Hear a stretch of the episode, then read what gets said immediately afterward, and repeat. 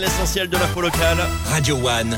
C'est avec. Pablo Chauvin. Bonjour Pablo. Bonjour Eric, bonjour à tous. Une convention citoyenne pour l'usage de l'intelligence artificielle à Montpellier. Trois week-ends d'échanges vont être organisés par la métropole. Objectif déterminer des usages éthiques pour l'utilisation de l'intelligence artificielle. Les réunions commencent ce vendredi à l'hôtel de ville.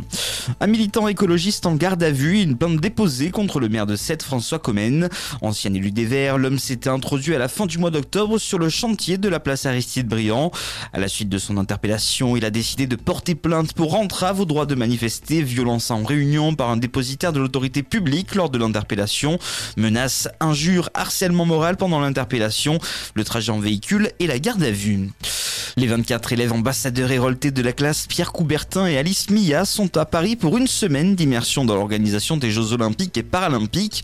Au programme de ce séjour annuel, des visites, des sites sportifs et des rencontres avec des athlètes de haut niveau et personnalités du mouvement sportif. Dans le cadre du dispositif national de formation d'ambassadeurs des Jeux Olympiques dans chaque académie, la rectrice de l'académie de Montpellier les a salués hier matin sur le quai de la gare. Également, dans votre actualité, l'eau continue de monter dans le Pas-de-Calais. Le département a été placé depuis hier par Météo France en vigilance rouge pour risque de crue après le passage des tempêtes Kiaran et Domingos. Le fleuve de l'A est exceptionnellement haut et près de 55 communes ont été inondées, particulièrement inondées hier soir selon la préfecture. Les établissements scolaires resteront fermés aujourd'hui dans une trentaine de villes du département.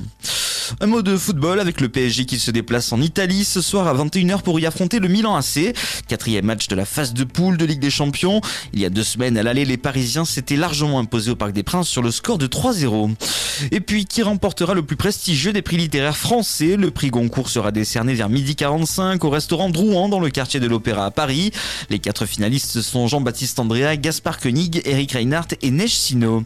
C'est la fin de cette édition. Bonne journée à tous avec Radio One. Merci beaucoup Pablo. C'est marrant les prix littéraires, ils les, ils, ils votent toujours dans des super restos. Ah ouais non non, il faut pas ça dans des bureaux froids, c'est clair.